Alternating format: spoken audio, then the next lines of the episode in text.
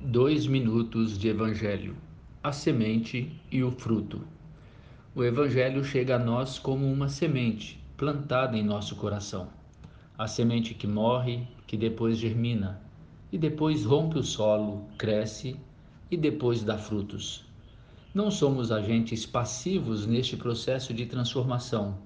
Pelo contrário, participamos ativamente de cada etapa do crescimento do Evangelho em nós.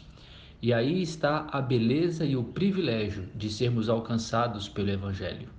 Ele é uma semente livre, independente, plantada no solo fértil do nosso coração, produzirá o fruto conforme a sua espécie.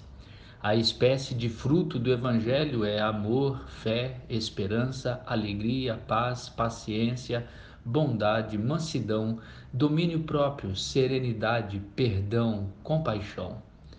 Essa semente do Evangelho é Jesus. Quando a semente é plantada em nós, Jesus passa a nos habitar. E o fruto será conforme a imagem dele, o caráter dele. A cada dia vamos sendo transformados em direção à plenitude da divindade em nós, para conhecermos a Cristo e o seu sublime amor.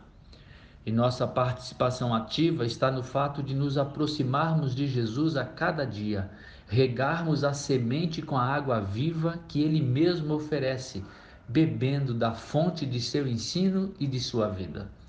Ele é a semente e ele é a água que rega a semente.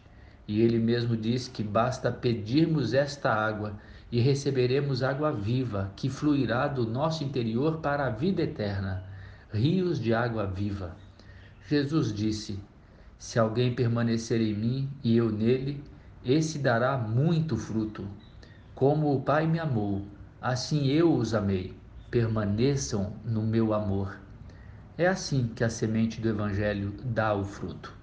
Eu sou Adailton César, apenas um discípulo de Jesus.